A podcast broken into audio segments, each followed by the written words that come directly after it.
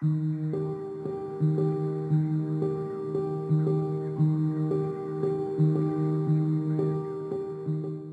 迎大家收听新一期的 Why Sleep，我是丽丽，我是佩瑶。那今天呢，我邀请到了一个很重磅的嘉宾，他有非常傲人的成长经历，先后拿到康奈尔大学的学士和哈佛商学院的 MBA。那他的从业经历也非常的丰富。他最开始在香港的投行去做咨询，啊，是一个非常高薪的行业。那后面呢，又跟随自己的内心的召唤，转型做了公益的投资。目前呢，他开启了在瑞士以人生教练作为全职自由职业的新生活。那我大概的介绍先到这里，Mandy 先跟 Y Sleep 的听友打一个招呼，say 个 hi 吧。Hello，大家好，我是 Mandy。那其实刚才有一些对 Mandy 很简单的介绍，但我觉得可能有一些关键词大家可以捕捉到。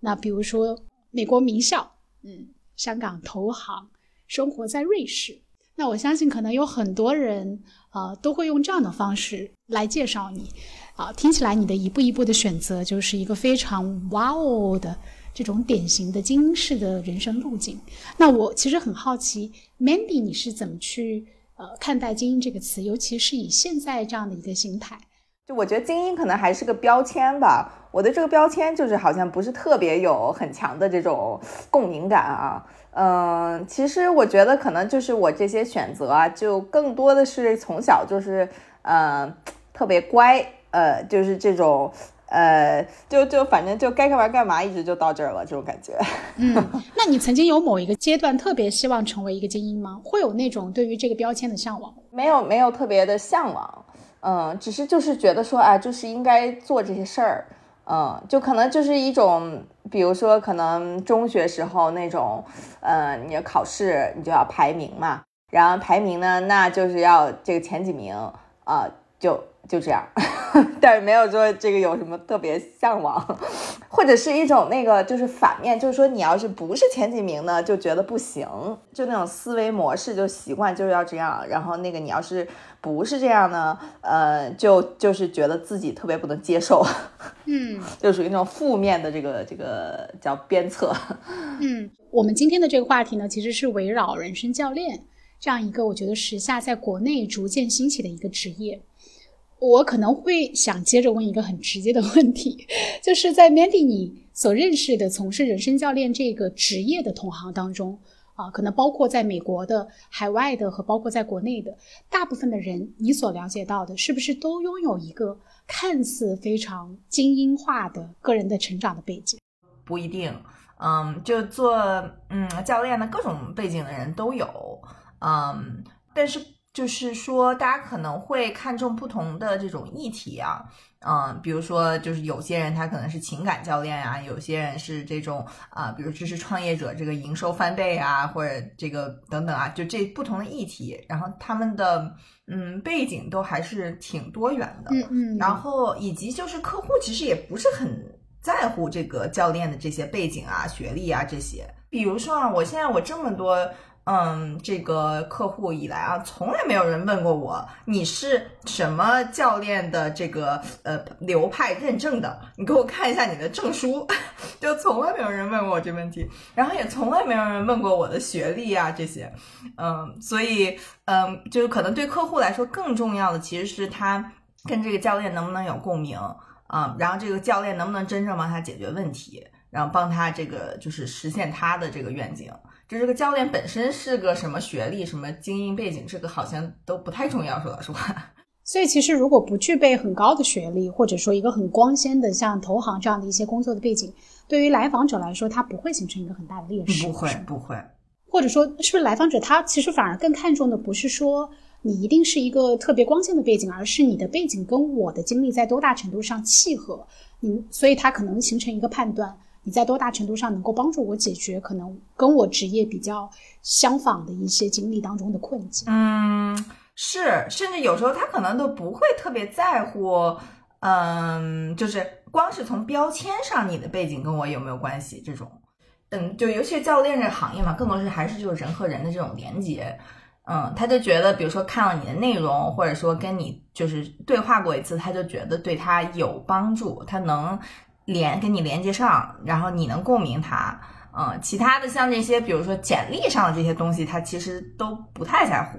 嗯，所以就是第一层面的那个感知，去跟你沟通的那个过程，感受到你的氛围跟自己的气场是不是搭的，那个其实是最重要的，是吧？是是是是是是的，是的。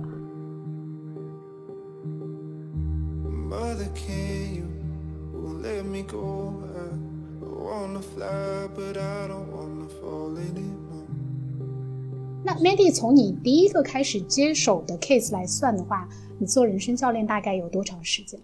嗯，已经三年了。三年，哇，嗯，还是蛮长时间。其实我想今天会点开我们这期播客的听友，可能有一部分对人生教练这个职业还略微有点陌生。那它到底是怎样一个职业呢？跟心理咨询、跟职业规划这样的方向和领域，到底有怎样的联系和不同？嗯，Mandy 可以为我们介绍一下吗？好呀，好呀，没问题。嗯，其实人生教练呢，就起到几个作用啊。嗯，一个呢就是起到一个镜子的作用。嗯，就是他是去嗯照见这个客户自己内心的这种更深层的他的这个需求、渴望啊，然后他的这种恐惧啊，他的这个梦想啊等等，嗯，所以其实是就是不是这个教练告诉这个客户说啊你应该怎么怎么怎么着，而是这个客户就是通过教练这个镜子呢，他自己发现他自己底层的一些这个更深层次的这些东西，嗯。嗯，然后第二个作用就是起到一个拉拉队的这种作用，嗯，就是说，嗯，在就这个客户肯定是有一个很大的渴望的，要不然他不会去找这个教练这个人的，嗯。嗯，那但是有时候可能他自己就会因为这些恐惧啊等等，这个呃或者一些过去的一些限制性的信念，把这个渴望这个给压制住了，呃，或者说觉得自己不行啊等等，呃，那这个时候其实这教练呢，就是通过各种这个嗯方法啊，就是在行动层面还有状态层面，其实就是去啊、支持这个客户，让他们就是相信自己其实是有能力，然后有这种方法、有资源可以去实现他的这个愿景的。嗯所以主要这两个作用，嗯，然后跟心理咨询的区别呢，就是教练更多的是一些这种未来的这个目标导向型的，嗯，这样的这个这个作用，嗯，就比如说，就是我的这个服务的这种客户群，都是一些这个啊、就是别人家孩子啊这种，嗯，这种在，但 对，就是就是这种那个一直啊、康庄大道上，然后走走走，但是呢，就是突然一下觉得对工作感觉很迷茫、很痛苦了，嗯。呃，然后想转行第二职业，呃，但是觉得就是很内耗，然后行动不足这样。但等于说我们合作的过程中呢，就是嗯，会很多的是他的这个未来导向，他的这个目标导向，比如说就是转行第二职业，啊、那在这过程中啊，当然有一些跟心理咨询类似的这个部分，就是说我们会去看一些过去的嗯这种影响，就比如说这种像底层的一些限制性的信念呀，还有一些过去的经历产生的一些这种恐惧啊等等，嗯嗯，就是是需要被看到的，因为有的时候就是这些过去它挥之不去嘛，才导致说，比如说对一些未来的这个目标啊什么，就是没有动力。嗯但是就是说，嗯，比较不同的点呢，就是呃，这个嗯，就是我们一起合作的目标是希望能就是未来帮他实现他想要的这个，比如说第二职业转行的呃这个目标的，呃，所以我们可能不会太就是说去。一整个对话就去，比如深究他的童年啊什么，就就就呃这个心理咨询中经常出现的场景，在教练中不太经常出现。但是我觉得对于很多人来说，“人生教练”这个词听起来真的 非常的宏大哈。然后我突然想起来，我有一个朋友有一次跟我闲聊，因为他自己当时也找了一个教练，然后他非常希望在咨询当中能够直接的获得教练对于下一步的，比如说职业或者人生规划方向的一些建议。但可能当时对方并不是一个给到一个一二三这样一个解决方案，在他第一次体验的时候，其实是有一些失望的。所以我在想，就是这个地方可能也连接到刚才 Mandy 提到几点，我觉得会不会是呃，有有一些来访者其实对教练咨询他还是有一个预期的差在那个地方，就可能教练他不是那个给你指明方向、明确的告诉你下一步要怎么走的人，他不过是通过一些方法去一步一步的引导你，像你说的去探寻那个最底层的渴望和需求是什么，然后那个答案其实它自然会浮现出来。是的，是的，对，就是确实是一般教练不太会给建议啊，但是他是就是出于几个原因的哈，嗯，就是说一个呢是教练里面有一个这个很重要的一个原则，就是我我这个培训的这个教练的体系哈，但我估计其他教练体系也是类似的，就是说一个原则是这个客户他自己本身他就是完整的，他就是充满资源的，有智慧和力量的，嗯，然后他自己本来就是就是说本本自具足的嘛，他自己就是有解决自己所有这些问题的这些能力力量和能力，对。嗯然后他，而且他以及他自己要承担起自己的这些课题。嗯，因为经常有的时候我遇到的情况就是这个教练，比如这个客户他说：“哎呀，Mandy，你告诉我怎么办？”有的时候呢，其实有时候这个客户他在逃避一些事情，嗯，他就或者他习惯于就是让别人告诉他，嗯，但是呢，其实就是他自己都有这些能力去去去，呃，找到自己答案的，嗯，然后所以这个是为什么，就是说客户他自己都有答案。第二个呢，就是说，呃，即使教练给建议呢，他并不是特别就是真的对这个客户最有帮助、最有效的，嗯，因为呢，这个教练的建议他其实是站在这个教练自己的视角的，就是也是有限的我。嗯，哎，嗯，对，是非常有限的。就比如说我提建议呢，是因为受到了我的这个过往的人生背景啊的的影响下，我产出的这种想法。但这个想法跟这个客户不一定真的对他有帮助啊，那只是我的这个眼镜儿看到的，我带着我这个滤镜看到的一些想法而已。啊、还有第三啊，就是大家肯定都经历过这种，就是你小时候，比如说你爸妈给你一些说啊，你应该怎么着，给一些建议或者老师什么的，然后你就是不想听呀，嗯，就是就是那个 有逆反 情绪，人跟教练倒不一定是逆反情绪，因为你毕竟花钱来请这个教练嘛。但是是属于就是是你自己其实没有内驱力，就是如果你没有照见你自己底层的那些东西哈，别人再怎么说，你比如说找一个特别特别牛的人，对吧？就是这个智者，他跟你说什么，你还是听不见，你还是或者说就是呃这个没有动力。去真的像人家说的那么做，因为你自己的那个底层那些内驱力没有被照见，嗯嗯，所以这个时候就可能说完你左耳进右耳出了，就没没啥用，呃，嗯对，综上所述，就是不太会给建议。但是呢，就是嗯，如果他们真的想要听一下我的这个想法，就是 Mandy 这个人的想法，嗯，我会说我我我愿意跟他们分享。但是这个时候呢，就不是以教练的身份了，就是以我自己这个人，我刚才其实听完 Mandy 的分享，我就是再一次的感受到“镜子”这个词对于人生教练服务于来访者他的意义。那我觉得他的能力、他的专业性就在于这个镜子到底有多亮，能够 帮助来访者照亮那个心底。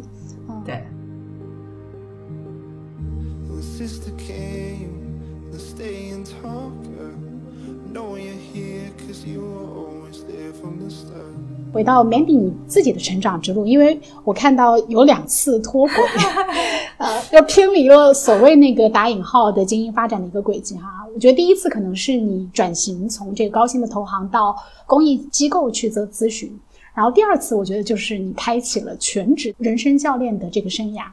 那你是怎么一步一步认定它就是你要做的？嗯就未来余生你都可以一直做下去。嗯嗯，是，嗯，我觉得可能这有几个时间点吧。嗯，第一个时间点就是我自己被教练的过程中，然后我就非常这个认可这个方法论了。嗯，就是我最开始接触教练是一八年的时候，嗯，然后当时是呃，就是我一个有一个好朋友在学这个教练。然后我当时工作有一些挑战，然后我就有一次吃跟他吃饭就吐槽，然后他就说：“哎，我给你做一个教练对话，看看有没有帮助。”然后我说好，然后他就问了我几个问题，他也没告诉我啥，我就自己想通了。然后我就觉得，哎呀，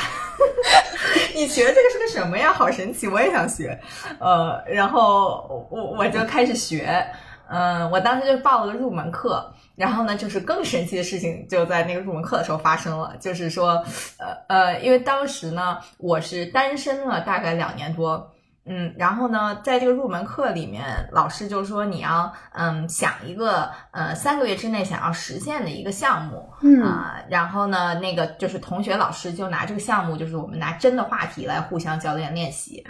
我当时我就想说，嗯，那我这话题就是脱单好了，就是找对象。但是我真的觉得不可能实现啊，因为我那个过去两年，嗯，就一直单身，而且是属于我，我不是那种就是没有努力的，我就各种去约会，你知道吗？特别特别那个各种。拉 list，然后去那个 pros and cons。对对对对，我当时那还有约会 OKR 呢，当时。所以我就觉得真的不太可能，因为你说我都这么努力，我努力两年还是单还是单身，然后呢，那个三个月脱单太难了，嗯，然后后来。结果那个教练的那个那个那个课的过程中，确实是我的那个关于亲密关系的一些就是底层的一些信念啊什么就被照见了，嗯啊、然后就发现了很多很多自己那些限制啊，呃，还有这些恐惧啊什么的，就发生了这种底层的变化。嗯，然后之后那一次完了以后，我就真的我就完全就是亲密关系中脱胎换骨啊、然后果然真的就是三个月之内认识了我现在的老公，然后就是三个月之内跟他开始交往。太厉害了哇了。哦！你通过这个培训，或者说通过嗯这次这个 workshop，、你获得的最大的一个 take away 是什么？在亲密关系的处理上，有两个两个大的 take away，一个是亲密关系里面是两个人的，嗯嗯，就是就是我原来属于那种比较自我为中心的这种，嗯，就是就是我想要什么就就的，然后不太不太去站在对方角度想说对方要什么，我怎么给到对方需要的，对，嗯然后我觉得这个是一个特别大的变化，就是这个嗯亲密关系中每个人占百分之五十的。嗯，对，第二个大变化就是说，我原来吧就会对那个一个亲密关系就是分手结束，我会觉得是一个特别怕的事儿，就会觉得是一个特别大的一个失败和那个就是对自我价值的一个否定。评判，嗯嗯嗯，嗯，对，所以我有个当时一个假设，就觉得如果要开始交往，比如说一段时间哈，其实交往几个月什么就分手了，就就是特别不能接受，就是觉得哦，就是我失败了。嗯嗯，就就可能这个也是，就是回说，就原来小时候那种那种就是什么经经历，就那种别人家小孩的那种教育形成的啊，嗯，就是比如就是谈个恋爱都要谈第一名。成功对对对对对，可怕的内在审视，是的，是的，是的，是的，就是这种信念。嗯，然后但是其实后来就嗯一个很大的变化，就是发现说其实呃这个关系是互相滋养的，然后彼此成长了，就是呃就。嗯没关系啊，分手也是很正常呀，就是缘分尽了嘛，就分手了也可以的，没关系，嗯不用怕这个。嗯嗯，所有的关系都有一段生命的周期，它包括了死亡的那个部分。它到来的时候就告别，好好告别，好聚好散就好。是是是，我觉得这些道理，有些时候就觉得说起来好像挺简单的，很 make sense，但你真的要去做，我觉得是就是还是像你说的，就是你要去看到自己内在的那些阻力到底是来自于哪里，然后可能会好好的跟他对话，而不是他停留在一个认知层面，好像听起来都很简单。这这块我还挺感兴趣的是，因为我从来没有想过，就是呃，像你刚才提到的，在人生教练这个练习当中，你其实是可以选一个你自己很私人的问题。嗯我不知道为什么，好像我脑子里面对于人生教练可以，不管是你去成为，还是说呃你去接受这样的训练，或者是说建议。的时候，我脑子里面总是想的是跟职场相关的，或者是说 很宏大的一个东西，就我我该怎么样对待我的这个人生。所以我觉得你当时能能用这个当做一个训练的点，还是很有意思的。而且我也不知道我自己这种 stereotype 是怎么形成的。也也也能理解，因为其实好最开始教练他变成一个行业的时候，其实最开始就是好多都是这种高管教练呀、什么的，嗯就是呃那个人家是真精英啊，就是那种 都是那什么 CEO 啊什么的这种类型的人，他有个有个教练这样子。但但现在就是各种各样什么类型的教练，就什么命题的教练都有。嗯就亲密关系就是一个，还确实是个，嗯，我自己的直观感觉是，好像除了工作话题以外，第二痛点的就是亲密关系是是 有关的，这个教练类型。对，有很多像夫妻关系呀、然后这种亲子，还有这种原生家庭的，好像就是在这个关系教练这个细分垂类当中，还是蛮有痛点的。嗯，是的，是的，哦，那那那就是还是回来、拉回来，回来回来回来，回来，就是刚才那个问题是 OK，那你通过了这样一段的培训，然后通过亲身的经历，然后去见证了自己，哇哦，那那个转变，然后就认定了吗？他是要你做的，他是你要做的事情？呃，也还没有，但是那个时候等于说是第一个节骨眼儿，就是说我已经完全认可这个方法论了。嗯嗯，然后我就对这个方法论就产生了非常多的这个兴趣，然后我当时正好我就开始念那个商学院了嘛，嗯、我就就正好商学院本来也是个就是探索这个职业的一个阶段，嗯我当时其实嗯，就除了我主业比较感兴趣的这个就是公益方面这个影响力投资以外，就教练就变成了我一个另外一个新的兴趣了。嗯，所以我当时其实，嗯，就从一八年到二零年，就是在商学院这个过程中，也是会就是时不时的去，呃，就是做一些教练方面的一些探索啊。嗯，比如说你做哪些探索呢？因为我想很多听友可能也想通过这些探索去感知一下是不是适合自己。嗯，就比如说我可能想说，先从我自己有的技能来嗯看。呃，比如说我这公益行业的技能，呃，比如说我我对申请 MBA 这个过程特别熟，呃，嗯然后比如说做 MBA 申请方面这种教练，啊、有有这么细的啊？啊？有啊，有啊，有啊，有有有有有，非常细。嗯，之后呃，在这个试的过程中，我就感受到说，哦，我喜欢什么类型的这种嗯性质的这样的话题。这个时候就是可以，如果大家对教练感兴趣，就是属于大家都可以尝试的东西哈。就是嗯，刚开始做这个副业的时候，其实也也不知道就是具体要做什么呀，然后有什么那个呃，这个我的这个路径是什么呀，然后我的定位什么都都不知道。其实说老实话，呃，但是呢，我觉得嗯，最最重要的吧，就是说你知道一步或者知道两步，其实就开始做起来，就之后那个三四五步它自然会出来。嗯啊，嗯，对，就比如说我当时我知道的事儿，就是我想想啊，那个我想去上一个教练课，啊，就是我想要继续这个就是精进我自己的这个技能，嗯啊。然后，但是当时我都没有想到说，因为我之前有一些来访者会问我说，啊，那你是不是要把你全部的这个课都上完，认证什么证全部考完了，你才能开始做呢？啊，这我的答案就绝对是否定的啊！就上了一节课就可以开始这个呃这个这个找客户了哈，呃这个这个找客户后面可以讲，嗯、但是呢就先上这个课，呃第二个我知道我可以去做的就是写内容，比如说因为其实我做这种职业转型摸索什么的也做了很长时间了，而且各种各样的都是其实。都是我自己在那儿 摸爬滚打，呃，然后这个里面也有很多坑啊，什么跳过很多坑之类的，呃，就是其实还是有很多可以分享的内容的，啊、就就就先就先把内容写出来，嗯、然后第三个，当时我知道怎么做的事儿，就是说，嗯，去做一个工作坊，嗯、就是。呃，这个也是跟刚才前面讲，就在学校里，我不是给学校就是义务做了很多这种志愿，就是这个 career center 做了很多义务的事儿嘛。嗯呃，然后这个过程中呢，我就就是自己参加，还有组织过很多这种嗯职业探索的工作坊，我就知道说它是有有用的，所以我想说，那就把这个我知道肯定有用的，就是不会坑别人的啊，这样的这个工作坊呢，就在义务的这个免费做一下。然后第四个就是找想跟我一起这个同行的伙伴，就是我的那个嗯，就是合伙人，他呢就是也是我商学院的好朋友亚平，就是我们俩都对这个领域很感兴趣。就他跟我当时也差不多，都是都 不知道具体怎么做哈，但是但是我们俩一起呢，就其实有很多的灵感，然后有很多的这种可以互相支持啊、嗯。然后一起往前走的这种感觉，所以我当时就只知道这四个事儿，然后就就先做了再说，嗯，就就是这么着开始的，嗯对，嗯。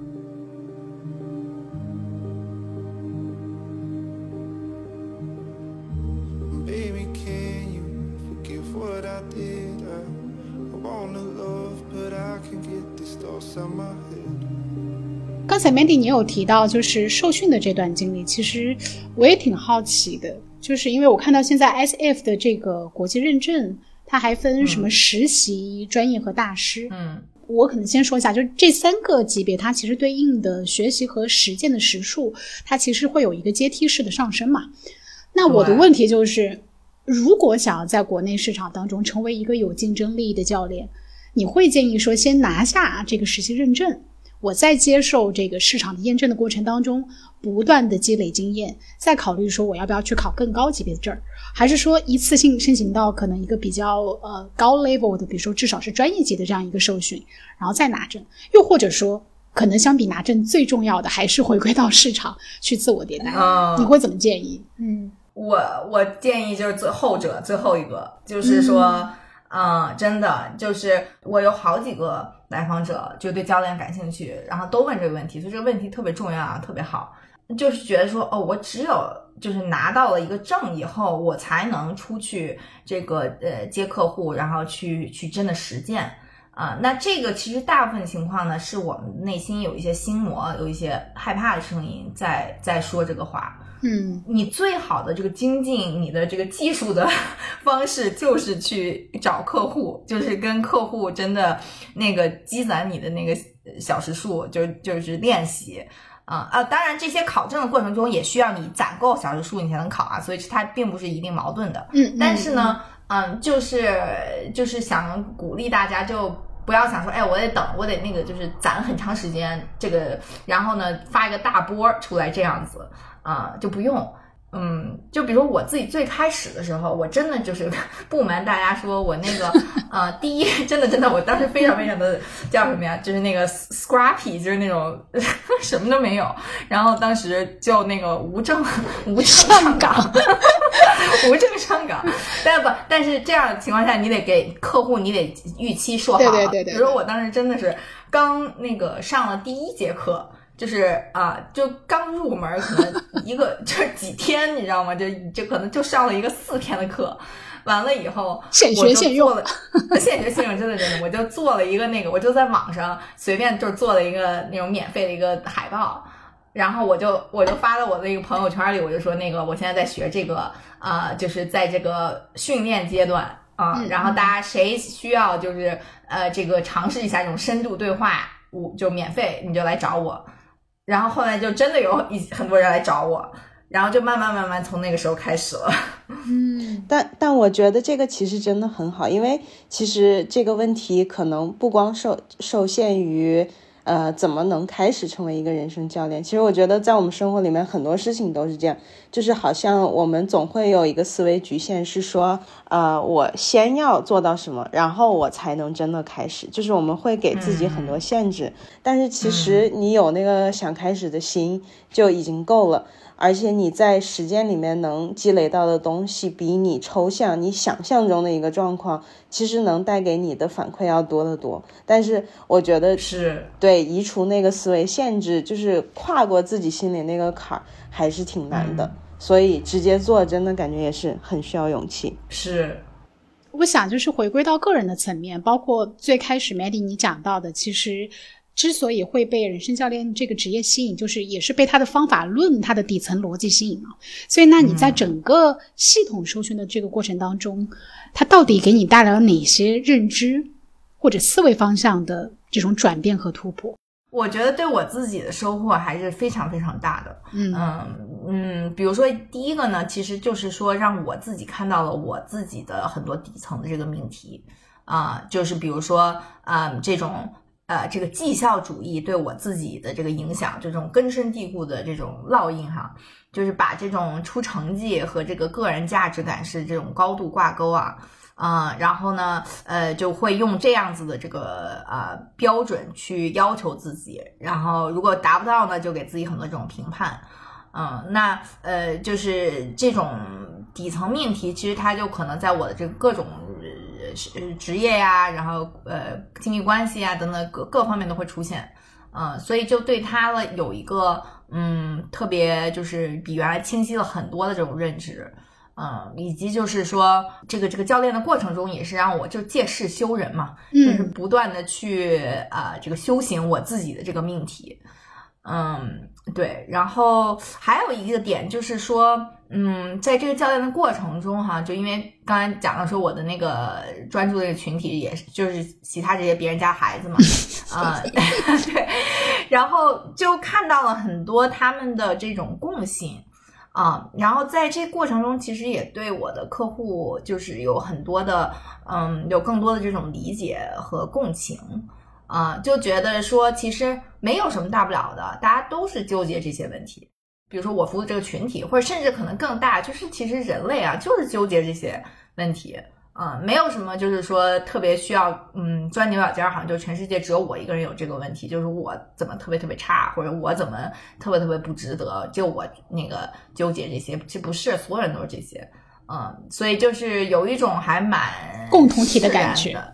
哎，对对对，大家都是这样的，嗯，就没有什么。嗯，其实除了刚才那个。Mandy 提到的优绩主义，我觉得也提到很反复提到一个词，就是别人家的小孩儿。这个既是 Mandy 你自己，也是你会吸引来的一波人嘛。因为我觉得，就是我很 buying 的一个 idea，就是你要去服务的人，肯定是本质上跟你很像的一群人，他会有一个天然的吸引力法则嘛。那那我也很好奇，因为教练他有很多细分啊，有人生教练、本质教练、关系教练、创业教练，不拉不拉。那你是从什么时候开始知道自己的定位其实就是？比如说，可能如果要打一个标签的话，可能有别人家小孩这样一个标签，或者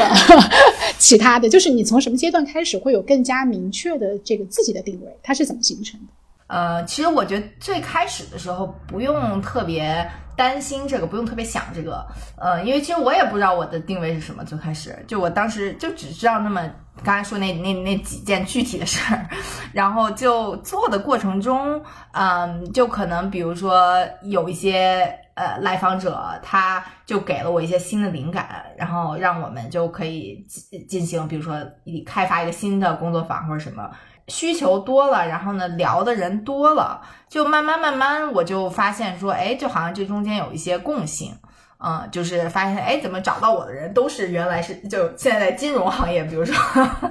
或者都是什么大厂啊，就律师，就这些那个精英行业的人哈，嗯，就等等，就慢慢有一些共性，所以我就感觉是一种。嗯，就不是说我自己主动，我定义了一个定位，我就只找这方面的人哈，而是有一种自然的召唤 啊，对对，就对，就在我行动的过程中，这个定位他就找到我了，这种感觉，嗯嗯，对，嗯，哦，还有一个比较重要的是，就是自己也要有教练，嗯，就是虽然我自己是教练，但是我自己就不是说我我什么问题没有了，嗯，就是我也要有更有经验的教练。嗯，就是他，他来教练我的过程中，其实也是会帮我，比如说认清一下我现在的呃，比如说定位啊，或者我这个就是服务客户怎么提高呀，等等，就只对，所以我觉得自己找一个教练也是很重要。哎，那我就很好奇，你怎么去判定一个教练是能够帮到你的，他是合适你的，会有一些标准。啊，你看，比如说我自己找教练的时候，我就不会去问他有没有那个他学历什么，就其实我我的教练他上什么学校的。什么他的背景我都不知道，我们已经我们已经在一起，这个他是我教了好几年了，我都不知道他过去那些背景是什么。嗯，那怎么怎么找到他的什么样的一个机缘呢？嗯，是因为最开始是我在上教练培训的时候，他是我们那个教练培训的那个课里面的这种就是导师，像课代表，对对对，就导师之一。啊，就是对，就像那个课代表似的。其实我们上课的时候就是要很多的互相练习嘛。就我们俩，他他来教练我，然后当时我就觉得跟他特别呃连接感特别好啊。然后就是就是主观感觉就是挺喜欢他的，而且他也给我很就很短的时间给我很多洞察，所以我就之后我就觉得哎喜欢你，然后我就想跟你试一下。很干脆，我就喜欢你。跟 对对对，跟谈恋爱似的，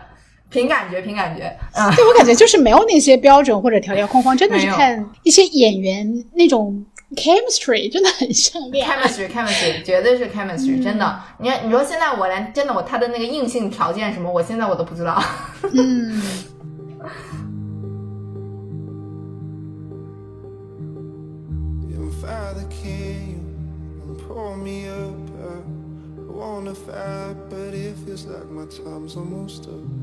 你的来访者，他们大概的一个大概的一个轮廓，我们已经蛮清楚了。所以我很好奇，接下来想问你，那你在接触他们的时候，他们会有哪些比较普遍的问题？就在这个嗯教练里面啊，就是把这个议题它分成表面的议题和底层的议题。嗯、两个都重要啊、就是表面的议题呢，可能就是我们最表面的那个最痛的那个点，就是这个痛点促使这个来访者他去找了一个教练，嗯、那就我的这这些群体里面，嗯，大家那表面那个最痛的点就是工作，嗯。工作上特别不开心啊、然后这个要不然就是卷，特别卷，然后要不然呢就已经觉得哎呀苟着啊、然后这个呃就是反正身心俱疲，然后想要这个跳出来，但是呢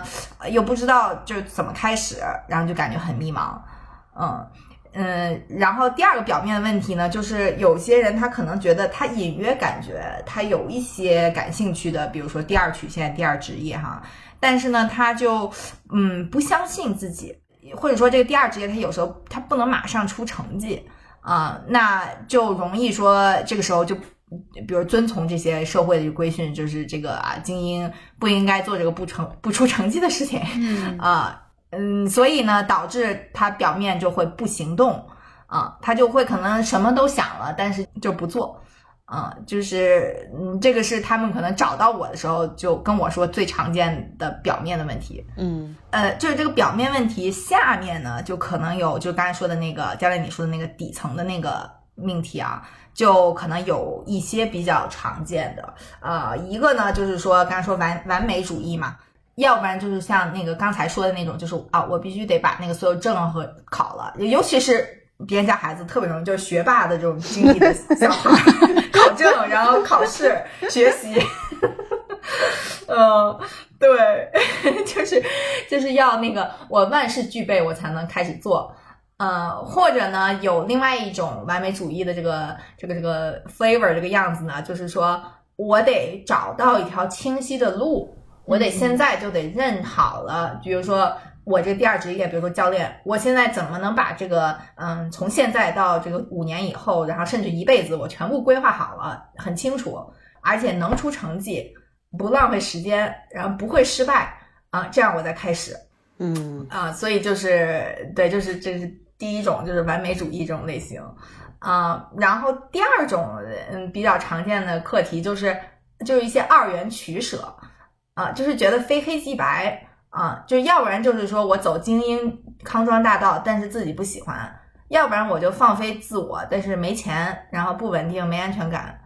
啊。然后这个呃，就是两者取舍，嗯，就很难嘛，就都都有很不喜欢的点，呃，就是容易比较就是极端呃，给自己设很多限制，对对对，嗯，嗯但其实中间有很多很多别的选项啊，就是，但当他就启发出就开发出自己的这种啊、这个智慧和创意的时候，他其实自己能看到中间有别的选项。嗯，然后还有一个很常见的底层话题就是别人的看法，啊、就是特别嗯习惯说跟别人比较啊、就是这个谁谁谁他是什么样的生活，就或者说可能正向比较，可能是觉得说啊，就是这个人他已经就是这么成功了，什么就如果我先转行，我可能就成功不了，或者可能负面比较，就是会觉得说啊。你看这个人，他原来是这么厉害的，一直是精英啊，正确。但你看他三十五岁以后，他现在就是干啥啥不成啊，嗯然后这个非非非常非常惨啊、还有比如说别人的看法里面经常出现可能是父母啊，就是比如说可能父母不支持啊，那个怎么办？因为很多我来访者是想去呃第二职业的选项，不是那种精英康庄大道那种选项了，就想做一些非主流的。啊，然后就想说，那我做这非主流的事儿，比如说我的父母什么不接受，什么什么怎么办？嗯，就也是很常见。然后另外呢，比较常见的就是金钱焦虑了，就是尤其是可能一些小伙伴想转行去做这种非非主流的那个行业，那相比不是他原来那个就是精英康庄大道的，那他可能钱要少很多，怎么办？还有就是也是比较常见，就是年龄焦虑。就可能大家就觉得，哎呀，我要三十五岁再转行，我这个就不行了，就是已就是觉得啊，已经这个人到中年，嗯 尤其在国内哈，尤其是对女性，嗯，可能这种年轻年这个年龄焦虑就也也是比较比较严重的，有的时候。我感觉这些问题它都是一个套餐，就是一顺流的，对，都有，就是是的，可能到了某一个节点，然后你发现自己没有办法从现在的这种生活工作状态当中获得一种价值感，你想要改变，但又缺乏行动，然后或者说在进行的过程当中又遇到了很多的阻力，有金钱的，有年龄的，巴拉巴拉。是是是是是是。妈呀，我觉得太太恐怖了，Mandy。我觉得你说完这个 list，我我脑子里面就是就是突然一下浮现了很多身边朋友的面孔。是 不是？是不是？有看到自己吗？请问？没有，因为因为我从小都是班上考倒数的那种，都是要挨打的人，就是没有这个驱动力要当第一名，所以就是只是身边很多朋友。就觉得哇，原来你总结完以后，我我之前只是觉得可能是每个人性格就是不一样，大家想要的东西不一样，大家那个 struggle 不一样。但是你这样一总结完，我会觉得这其实不是个体的原因，它是一一整个体系的东西。是是是的，是的，是的。就我之前我教练说了一个话哈，他那个哇，我都觉得说的特别好，就是。我当时面临的是一个，我是一个年龄焦虑，就是说，但但是不是工作方面，就是说，哎，比如说我要不要结婚？就我结婚之前有那种，就是说啊，我三十岁要结婚那种，呃，然后他给我说了一个比喻，就是说，他感觉我的身上站着这个呃成百上千辈儿这个中国女性，嗯，就是说啊，就这个，就比如说你三十岁，你要一定要怎么怎么着啊。这个是就是我们的文化吧，我们的这种历史啊，我们的这个传承，它从成成千上上万年，对吧？成千上百年这个传承给我们的，所以就回到刚才说那个，其实大家都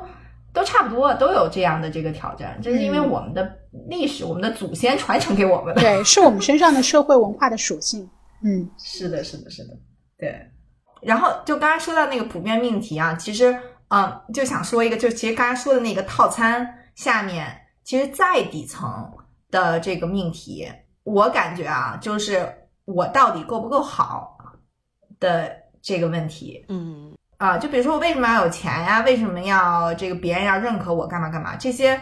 我自己目前感觉是，就是说想通过这些外界的这个，不管是钱呀，然后头衔呀，别人的看法等等。通过这些外界的认可来印证自己的价值，是，嗯嗯，然后同时就相相伴的，就是说可能觉得啊，如果没有这些外界的东西，我就没有内生的价值感，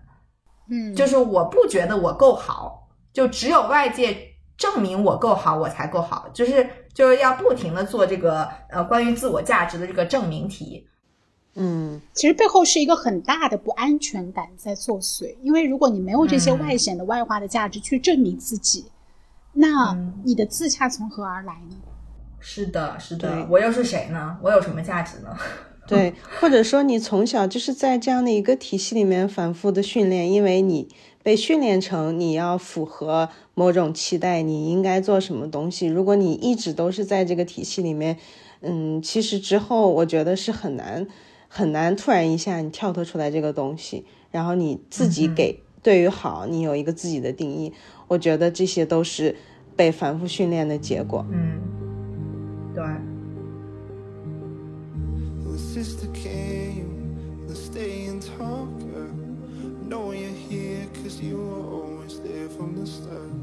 其实，Mandy，你之前也讲到了，说你的来访者他们表面的一个问题是说。呃，不喜欢现在的工作，就是一直在苟着，特别的累，很内耗。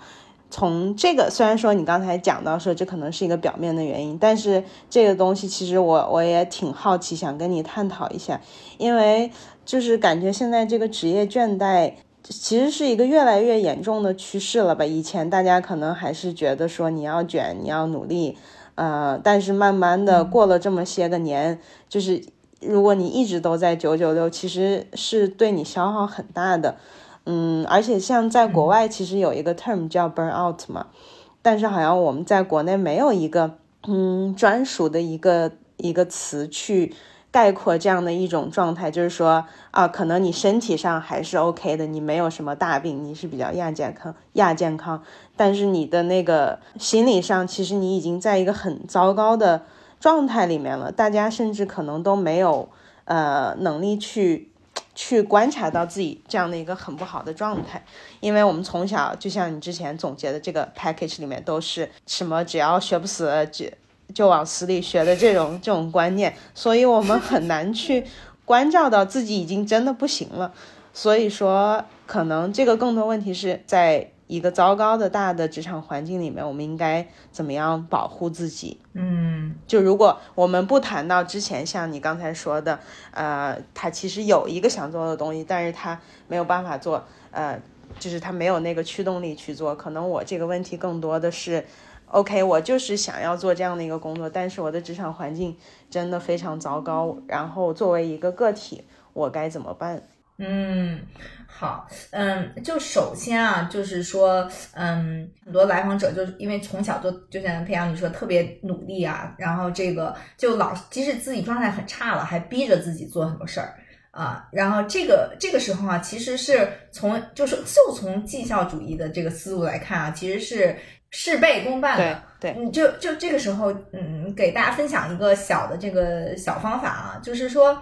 你想象有个梯子啊，它呢就是是你的这个能量的一个阶梯啊，就它这个梯子最下端的时候呢是特别负能量，比如说你很累，然后你很怕、很焦虑等等这种情绪啊，然后你在这个嗯负面的这些呃状态中，你说你现在哎呀，我要那个是吧，好好工作，然后什么我要这个好好探索什么，这个时候你是干不了啥事儿的啊，你干是事儿也是那种特别恐惧驱动的。啊，然后呢，你的这个，比如刚才我们说的这个内在的这些资源是都就是说激发不出来的，嗯啊，那这个时候其实就不要干事儿了啊，因为你现在干事儿就相当于是你是一个那个车，它没有油了，你还要开它，嗯，就它走不了，而且你这个车还是就是各种零零配件儿都损坏了。啊、就这个时候，就是从从功利角度，也是一个嗯不明智的一个一个策略哈。嗯所以这个时候就是啥事儿也不要干。就如果你你就是感受一下，如果你在这个能量阶梯的下端的时候啊，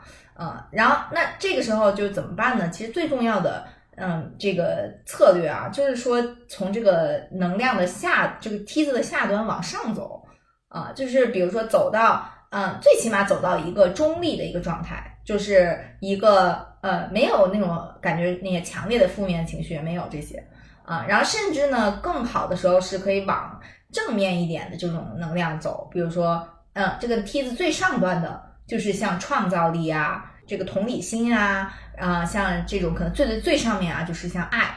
呃，就你在那个最上面这个能量状态中的时候，其实你很多一些，比如说你经常内耗想的这些事儿，根本就不是事儿，嗯嗯，你比如说你原来觉得哎呦很卡，想不出来方法，但这个时候其实你方法很多，你就刷刷刷好多主意都想出来了啊。就比如说我真的是不止一个客户，就是很多很多客户都是这样。就最开始的时候，他可能进入对话的时候，他就想说，他就在这个能量下端，他就觉得说啊，那个我不自信啊，然后这个嗯、比如说我这工作上，哎呀，谁这个这个同事怎么想我呀，等等，就就会陷入这些内耗的想法。但是呢，当他的能量走到上面的时候，他是很相信自己，很这个正能量，然后很有创意的时候，然后我再问他说：“你最开始你记你对话最开始说的这些问题，你现在怎么想的？”他说：“这都不是事儿啊，这个不不用考虑这些事情了。”这个时候，就比如说，那说那你下面要做什么呢？不用我说什么，这个来访者他可能自己刷刷五六个计划已经想好了。是，啊，所以就是调整能量是第一重要的，就是就是千万不要在自己负能量的时候再逼自己做事儿。嗯，就是我觉得这个还是很有意思的，因为 Wendy 刚才说的这个，就让我想到了那个《与神对话》那本书。我也听到你在另外一个博客里面也提到你，你有看过这个书，就是他有讲说，我们人做事的，就是最底层的动力其实就是两个，要么是趋于恐惧，要么是趋于爱。对，然后你刚才也讲到说调整能量，嗯，那你有没有什么很具体的小的 tips，或者是说 in general，当我们在一个能量很低的时候，我们怎么能稍微把自己往这个梯子的上面让它走一走呢？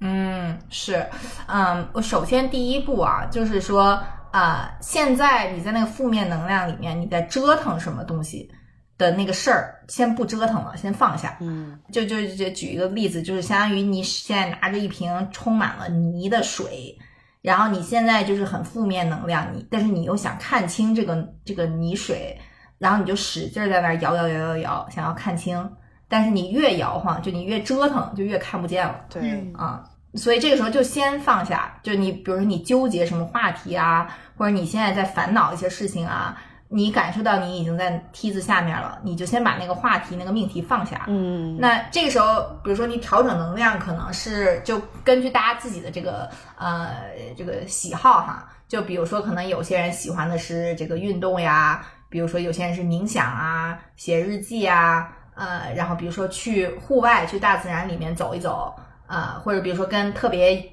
呃要好的这个朋友啊、呃这个聚一聚。或者去啊、这种嗯，比如吃一顿自己做的喜欢的好吃的，什么都都可以，就是嗯，你自己按你自己这个特别滋养你，这个给你这个车加油的这种方式都可以。嗯，有道理，有道理。呃，我觉得刚才 Mandy 提到的这个，就是把自己抽离出来，然后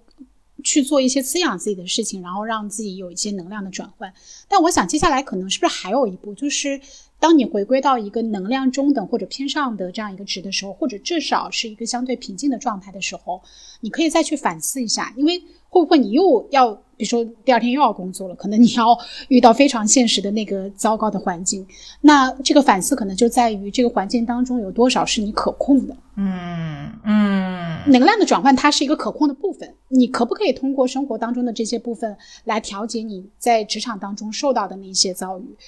如果它仍然也不可以，而且你回到那样的一个环境，更多的是来自于一些不可控的元素来影响你的心情和状态，是不是就要按一个暂停键，要考虑换工作或者怎么样？嗯嗯，这个可能就是根据大家不同的这个情况对来来看。对对对，是嗯是是是是具体情况而已。嗯，嗯，对，不过大家可以思考一个问题哈，就是说，假设你是好像必须要回到这个这个工作中哈，呃，当然这是一个很大的假设啊，这个假设不一定成立，但是假设它成立啊、的话呢，那可以思考的一个问题就是说，呃，这个工作在我的人生当中。就假如说我我的人生是一个无限公司，我是这个公司的 CEO，那我这个全职工作，它只只是我人生的一个部门儿，它是我这个工作的一个一个公司的部门儿。那这个部门儿在我的人生中，它起到什么作用？就是我要让这个全职工作怎么样为我服务，嗯就等于说把这个主动权掌握在自己手里。比如说，可能最常见的是说，哦，我现在比如说我那个第二职业还没起飞呢，我现在还需要这个全职工作，需要这个这个财务的这个收入，需要需要赚钱啊。那其实这是个很重要的目的啊。那比如说就，就把现在这个工作当成你的这个人生公司的财务部啊，那就它仅此而已。啊，就是 比如说，我之前也会跟我的来访者会讨论，比如说怎么有效摸鱼啊等等之类的。就是，但是但是最重要的是，就是说，嗯，先把这个主动权掌握在自己手里。嗯就我不是被迫每天要去苟着卷着做这些事情，我是多干一天全职工作，我就多赚一天钱之类的啊。对，让我想到 Mandy 曾经说过一句金句，我记到现在，就我觉得这个也是分享给大家。你要记得，不是工作 hire you，不是他雇佣了你，而是你雇佣这个工作去实现自己某一个维度的价值。把自己永远是作为这样一个 owner 的角色去看待工作，在你的漫长人生当中，它的价值和位置是怎么样？嗯，对，是的，我们长久以来都很习惯于用工作上的身份去定义自己是谁，而且这个比例可能会占非常大的部分。就是它其实也是一个很复杂的体系，它也是构成了你的身份认同。但是可能就是像 Mandy 讲的，就是说，嗯，还是需要能跳脱出来这个框架，去自己掌握这个主体性，而不是说嗯完全你是。被工作定义了的一个人，而是说他是你生活里面的一部分。Baby,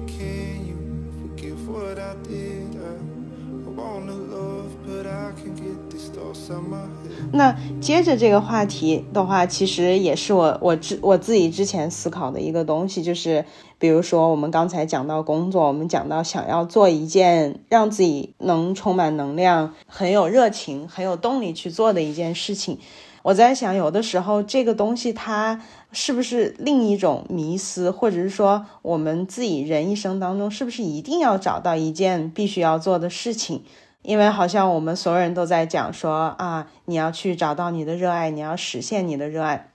但是我就有的时候也会想说，这个东西真的是必要的吗？比如说像之前看的那个迪士尼的电影《Soul》，它就是讲到说我们每个人都应该有一个 spark，呃，然后那个电影里面那个主人公他他的 spark 就是那个爵士音乐。他因为意外死亡了，他回不到地球上，所以他就一直想要回到地球上，能完成他的这个 spark。那另一个角色叫 Twenty Two，就是一个小的一个小的灵魂，他还没有肉体，因为他一直没有找到他的那个 spark。直到后来他意外去到了地球上以后，其实他没有一个特别喜欢的东西，他喜欢的东西就是。比如说，突然吹来的一阵风，或者是他吃到的那那一口披萨，他就觉得这些小的东西他很满足。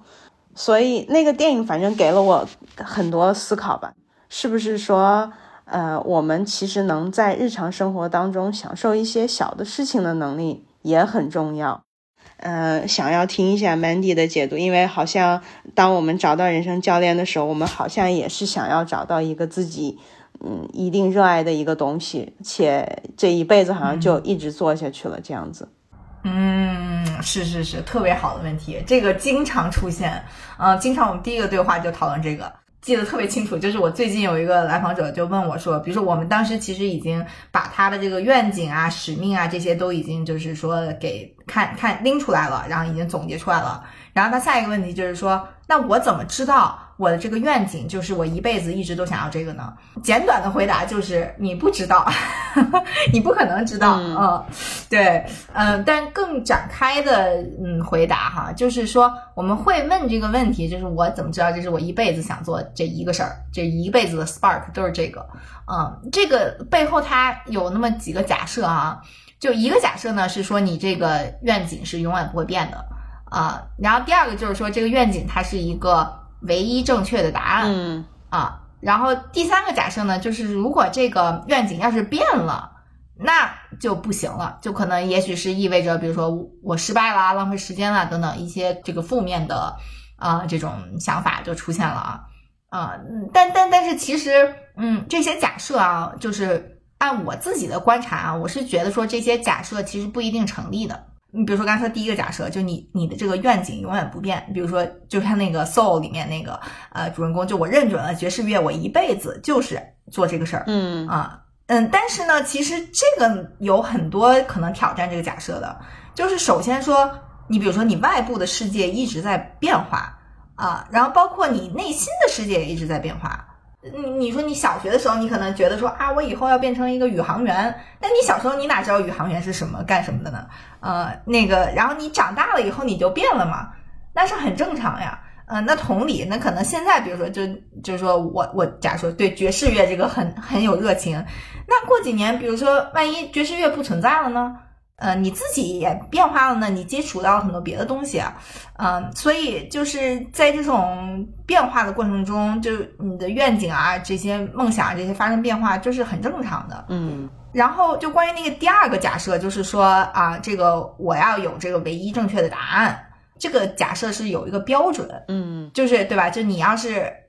有一个准绳，说你要是有这个什么什么，你就是正确的、好的什么什么。要没有你就是不好的什么什么这些，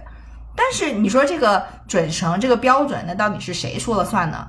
呃，谁可以真的有权利定义就是什么是正确的，什么是必须的？那其实也很难说啊。那可能很多都是一些社会的这些规训啊，这些，比如说像我们的社会会说三十而立这些，但是你看，比如说美国社会就没有这个。那你说哪个是真的是对的标准到底在哪儿？其实也是没有的。嗯。然后最后就是说，那个可能觉得啊，如果我没有一个一辈子追求的这个 sparks，那我可能就是一个失败者啊，这种呃，我浪费时间了，对吧？我老是跳来跳去的，这叫什么？三天打鱼两天晒网。然后这个啊、就就比如像那个 Twenty Two 那种，就是说啊，那你看我也没有追求什么宏大叙事，只吃个披萨就开心了，那我失败了，什么什么这种。那就同理啊，也是，就是说这个所谓的这失败啊，这些浪费时间干嘛？谁有权利来定义这个事儿？就真的是也是没有的。对，对吧？所以说，其实，嗯，就是这种我一定一辈子要找到一个唯一不变的这个 spark，嗯，我觉得啊是个伪命题。是，而且我突然想到，其实，在那个电影里面，那个 Joe 就是喜欢那个爵士乐的这个主人公。其实后来他回到地球上，然后他完成了那一场他最想要的演出，他觉得那个对于他来讲是一辈子只有一次的机会。他很享受那个演出，然后演完之后呢，他其实很困惑，然后他就问跟他一起演出的那个很有权威的那个女的，他就说，So what's next？然后那个女的就说，啊、y o u come back here, you re repeat it tomorrow，就是你明天你再回来，然后你再去重复它，就是这样。然后那一瞬间，他就是非常的失落，因为好像他以为完成了那一个演出，他追寻到了那个梦想以后，从此一切都会不一样。但是并没有，就是从此只是说你要重复的事情不一样了而已。所以我觉得那那一个场景其实给了给我留了很深的印象。嗯，哇，哎，这让我想到那个，就是那种禅宗里面有一个那个呃一个故事，就是讲说有一个小和尚问一个得道高僧哈，他已经顿悟了，然后就问他说啊，你得顿悟了以后，是你的生活是什么样子的？然后这个高僧就说，哦，那顿悟之前我每天是砍柴烧水，然后顿悟之后我也是每天砍柴烧水。嗯，我觉得我们的一些叙事当中会让我们在潜意识当中不断的去攀峰，但有些时候我在想，其实人生可能不是那一座一座的高峰，那个起起伏伏，而更像是你在森林里徒步，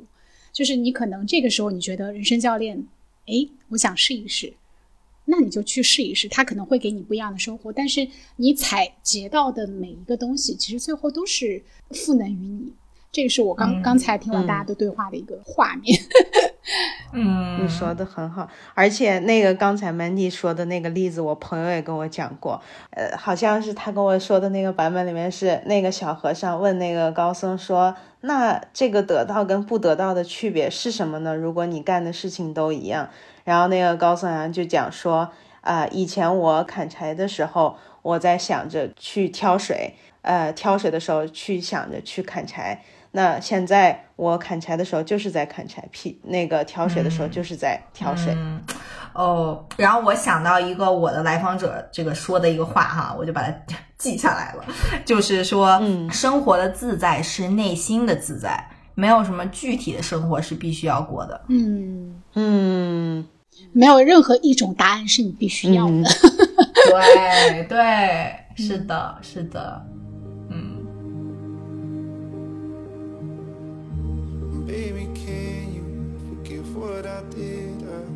I wanna love, but I can get these thoughts out my head. 如果没有一种生活是必须要过的话，呃，但是我们还是要回到自己的生活里面，还是想要拥有一个比较好的生活。嗯，那其实我自己觉得很难的一个点是说，我们肯定还是想要自己做自己生活的主人。就像曼妮，你之前也讲到，在工作当中你应该有主体性，这个工作是服务于你的，而不是说你被这个工作完全掌控了。所以其实是你需要一点掌控感，你需要一点控制。但是怎么样才能在这个过程中保证说，啊、我没有一个非常死板的一个蓝图，就是说啊，我的生活必须要这个样子。呃，这样的话，你又跑到了另一个极端，控制的另一个极端，就是你会当事情不如意的时候，你会很抓狂，或者说你没有办法去拥抱很多不确定性。对，这个是一个非常，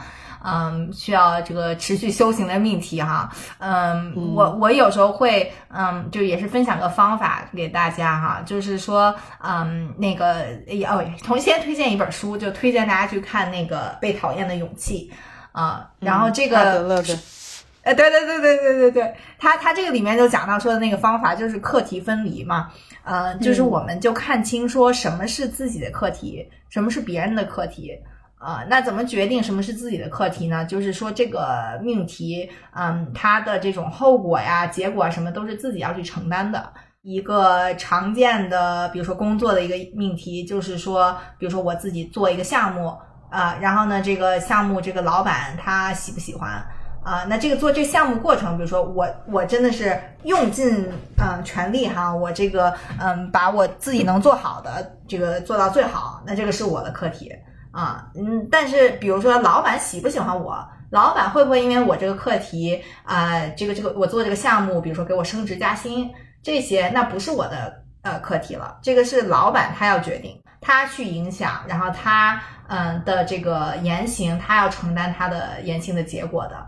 啊。那所以就像我们很多情况下，我们会特别去替别人的命题来，就别人的课题来担心，就会想，哎呀，你看我都做这么好了，老板为什么不不表扬我一下？老板为什么不给我升职加薪？那这个时候就困扰就都来了。啊，所以就这个时候，就是可能我们困扰的时候，一边有痛苦的时候啊，一般就是要不然我们自己的一个课题没有在承担啊，嗯我没有完全 own，我在逃避一些事情啊，要不然就是说我在干涉别人的课题了啊。那比如说这个第一个就是说我在逃避我自己课题，可能常见的是属于呃，就就比如举例，就是说，哎呀，你看我这工作，我每天这么闹心，然后这个同事这种这么卷，然后这么呃环境这么恶劣啊，我没有办法了，我我只能这么忍着。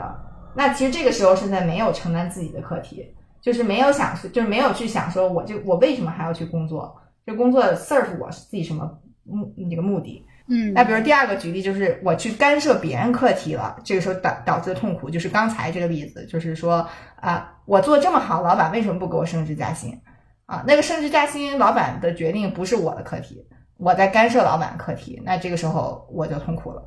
对，所以呢，可能就是这个总结下来，就是大家可以想一下哈，就是说你的这个啊、比如说平衡到底是什么是去掌控，什么是不去掌控的时候，就看一下到底这个东西是不是你的课题啊，它不是你的课题就放手啊，它是你的课题你就完全承担起来。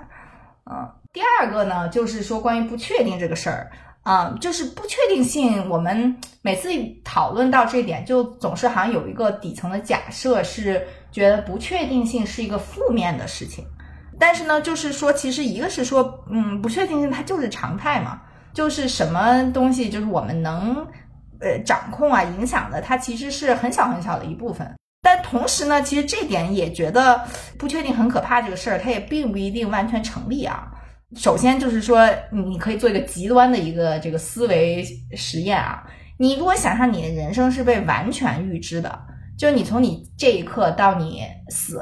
这中间每一天，你都现在就完全知道 exactly 完全每天要发生什么，会会怎么样，其实也还挺可怕的。是，对吧？所以那那就这就是个度，就可能中间多少是是舒适的哈，嗯嗯还有就是说，嗯，比如说很多美好的事情，它其实都是不确定的、不可控的啊。那比如说你你你看街，就是你公园里看那个野花开花了，它不是按照就是人说啊，你现在是开出这朵花，然后下一个月开出这朵花，这样子长出来的，它它不是这样的嘛？或者比如说可能有孩子的这个嗯朋友，可能你的孩子他怎么长大，他就他今天不会说话，明天就会了。很多美好的事情都是在不确定中发发生的。嗯我们有的时候可能对确定性是希望有一个确定的结果，嗯，但这个其实大家想一下这个逻辑啊，就你每次都需要有一个确定的结果给自己担保，那你这次拿到了担保以后，那下一次呢？那下一次呢？下一次呢？就你持续都需要一直有这样的担保，嗯呃，之前看到了一本书，就是专门是写给这个创作者的啊，就是他他这个原话是说，如果我们需要对结果的担保，才有足够的自信去继续创作和探索的话，那么即使获得了一次这样的担保，刚刚满足就会有下一次的需求啊，那我们需要无限多的担保才能继续，那这样明显是不能持续的。嗯，对，你就一直生活在一个很恐惧的状态里。嗯那最后一个问题，我们还是回归到今天的这样一个主线。我想问一问 Mandy，你觉得这个职业它适合怎样特质的一些人？嗯去从事。嗯你也可以从自己的身上，或者说从来访者对你的反馈的身上去看到一些亮点。嗯，这个总结可以分享给大家。好，嗯，我觉得可能有这么几个特质哈，嗯，首先第一个呢，就是特别喜欢跟其他人做这样的这种深度对话啊，就比如说我举例，我就想到那个，比如我妈经常说，哎呦，你每天就跟人家听别人吐槽，你不烦吗？所以我妈，我妈肯定不适合啊，她就她不她不享受这种跟人深度对话。我以为你妈会说，你每天听别人吐槽就可以赚这么多钱吗？哎呀，她觉得好烦呀！我听别人讲五分钟他们的苦恼，我都不想听了。对，亲妈啊，这亲真是亲妈。那个对，所以比如像我妈这种哈、她不享受这个和人深度对话这个过程啊，就是那个就就不太适合做教练所以，。所以我在想，Mandy 是不是这个也是回到课题分离？其实你做的很好，你不会把来访者的问题这种情绪带到自己的生活当中。嗯，对对，是的，是的。有什么处理的方法吗？哦，这好问题。其实我觉得我就天性好像不太受影响，真的。嗯嗯，对，我觉得可能这个这个其实就是教练的最大的作用之一，就是他是个客观的旁观者，他不会受到这个来访者的情绪影响。对，因为如果比如说教练也被来访者情绪带进去了，他就不能客观的去帮呃来访者做镜子了。嗯嗯，所以第二点是做一个客观的，就是能够剥离自己的感情，成为那个镜子。嗯，我觉得可能这个到就是这个可能是个表象，可能是嗯更下面的是说这个做教练的这个人他自己是处于一个比较嗯就是说状态比较丰盈的一个情况。嗯就因为有时候，比如说我们容易被别人情绪带进去，是因为他可能触及到我们自己的一个什么痛点了。嗯然后就被触发了，对吧？啊，对所以这个第二个特点就是说，这个做教练这个人呢，他需要持续的啊、这个嗯反思，然后修炼自己的这些啊、命题、这些心性，呃，就是对，所以就为什么我前面也说到说这个教练也要有教练呢？就是比如说，你看我刚才讲到说我自己这些命题，那我就是我客户天花板。啊、那比如说有些命题，比如说我自己作为这个别人家小孩的这些命题啊，我自己都这个还嗯没有什么突破啊，就是我自己都还经常被卡住，或者经常被这个嗯触发，呃，经常会触发我自己的恐惧啊、不安全感啊等等。那这种命题是我没办法很好的去服务到我的客户的，嗯啊所以呢，比如说我应对我自己的这些匮乏感呀、恐惧什么，我需要长期的我自己去啊、这个就是修炼，我自己不停的精进啊，然后这样我才能把我的天花板撑高了，这样我的客户进来就是我他不会因为我的限制，我自己的这些啊、不安全感导致他们得不到支持。嗯嗯，所以我觉得就是也回到之前 echo 你之前说的一个话，就是你没有必要成为一个特别完美的人，嗯就是觉得好像成为人生教练就是一个人生导师，其实不用有这样一个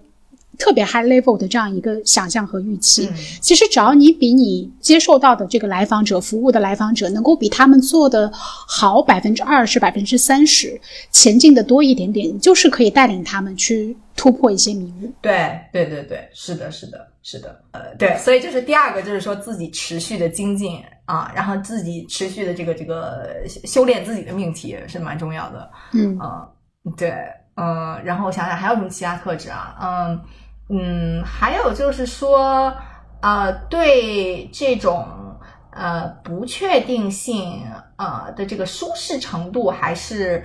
呃比较 OK，因为因为这个呃人生教练的这个职业的这个路径啊，就他肯定不是相比像说什么金融呀这些啊，它有标准路径的，它肯定不是这样子的一个一个职业选项啊，所以呢，就它可能是会举个更极端的吧，比如相比那个，假如说公务员考公务员，这个是很很确定有这个路径哈，你就是学这个考这个什么。那教练就不是这样的一个职业行业职业啊，嗯嗯，所以呢，就是可能对呃这个过程中他是会更不确定的。比如说，嗯只能接受像去考公务员这么确定的路径，的同学可能会觉得在教教练的这个职业路径中会感觉不太舒适。嗯，所以也许从副业的尝试开始做起，先去行动起来，去感受自己服务他人的时候的那种回馈，然后同时呢，可能从另外一方面获得一些收入的回报，让自己慢慢的去做转移，可能是更好的。对对对对对对。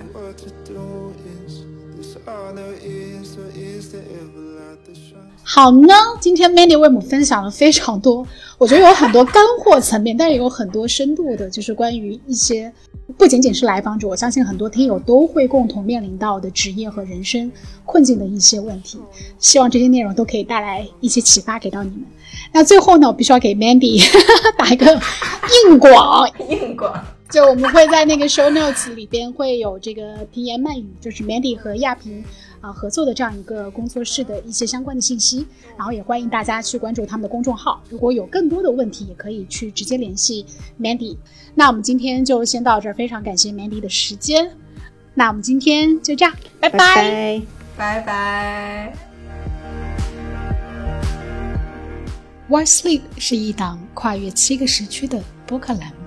主打跨文化视角下的自我审视与发问。在这里，你可以听到我们横闯东西的有趣故事、不太主流的生活方式，以及共同经历的困惑与成长。